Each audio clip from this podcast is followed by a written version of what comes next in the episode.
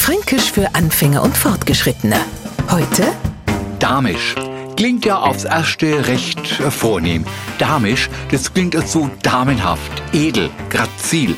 Neulich ist bei uns eine Kollegin zur Arbeit gekommen, derer hat man auch gesehen, irgendwas was war. Die ist mir so krumpelt.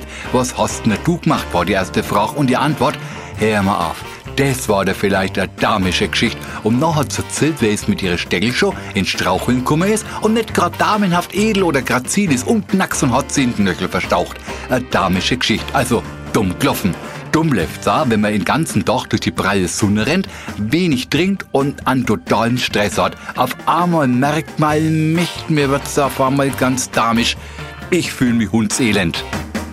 Fränkisch für Anfänger und Fortgeschrittene. Täglich auf Radio F und als Podcast unter radiof.de.